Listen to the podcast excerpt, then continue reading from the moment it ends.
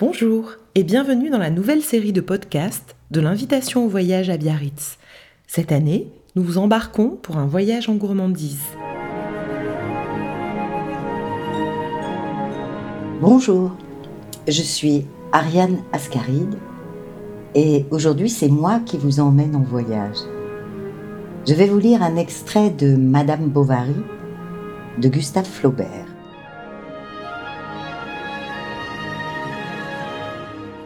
À 7 heures, on servit le dîner. Les hommes, plus nombreux, s'assirent à la première table, dans le vestibule, et les dames à la seconde, dans la salle à manger, avec le marquis et la marquise. Emma se sentit en entrant enveloppée par un air chaud, mélange du parfum des fleurs et du beau linge, du fumet des viandes et de l'odeur des truffes. Les bougies des candélabres allongeaient des flammes sur les cloches d'argent. Les cristaux à facettes couverts d'une buée mate se renvoyaient des rayons pâles. Des bouquets étaient en ligne sur toute la longueur de la table et, dans les assiettes à large bordure, les serviettes arrangées en manière de bonnet d'évêque tenaient entre le bâillement de leurs deux plis chacune un petit pain de forme ovale. Les patrouches des homards dépassaient les plats. De gros fruits dans des corbeilles à jour s'étageaient sur la mousse. Les cailles avaient leurs plumes, des fumets montés et, en bas de soie, en culotte courte, en cravate blanche, en jabot grave comme un juge, le maître d'hôtel passant entre les épaules des convives les plats tout découpés, faisait d'un coup de sa cuillère sauter pour vous le morceau qu'on choisissait.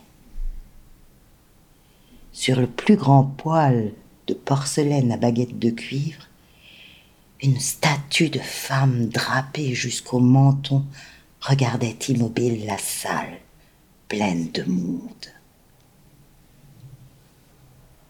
Madame Bovary remarqua que plusieurs dames n'avaient pas mis leurs gants dans leurs verres.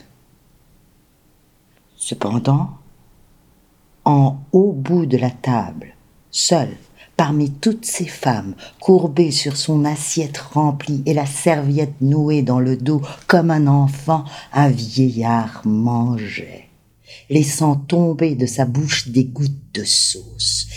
Il avait les yeux éraillés et portait une petite queue enroulée d'un ruban noir.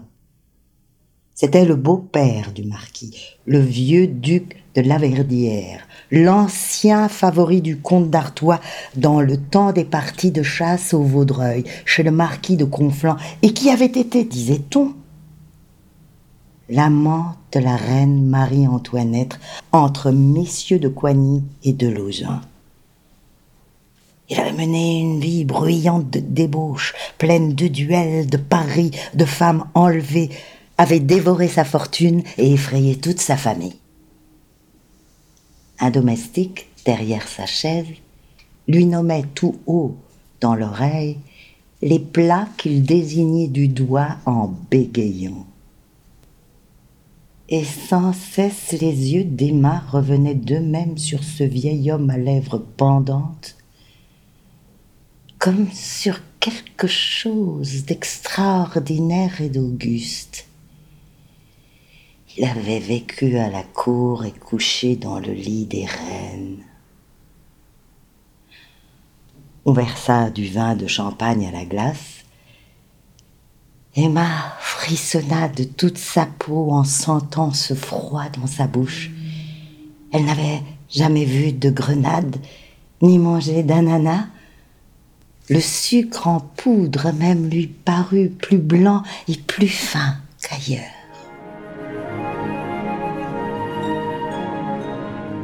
C'était l'invitation voyage qui vous convie à son festin littéraire. Retrouvez notre programmation complète sur l'invitationvoyage.fr. À bientôt pour de nouvelles agapes littéraires.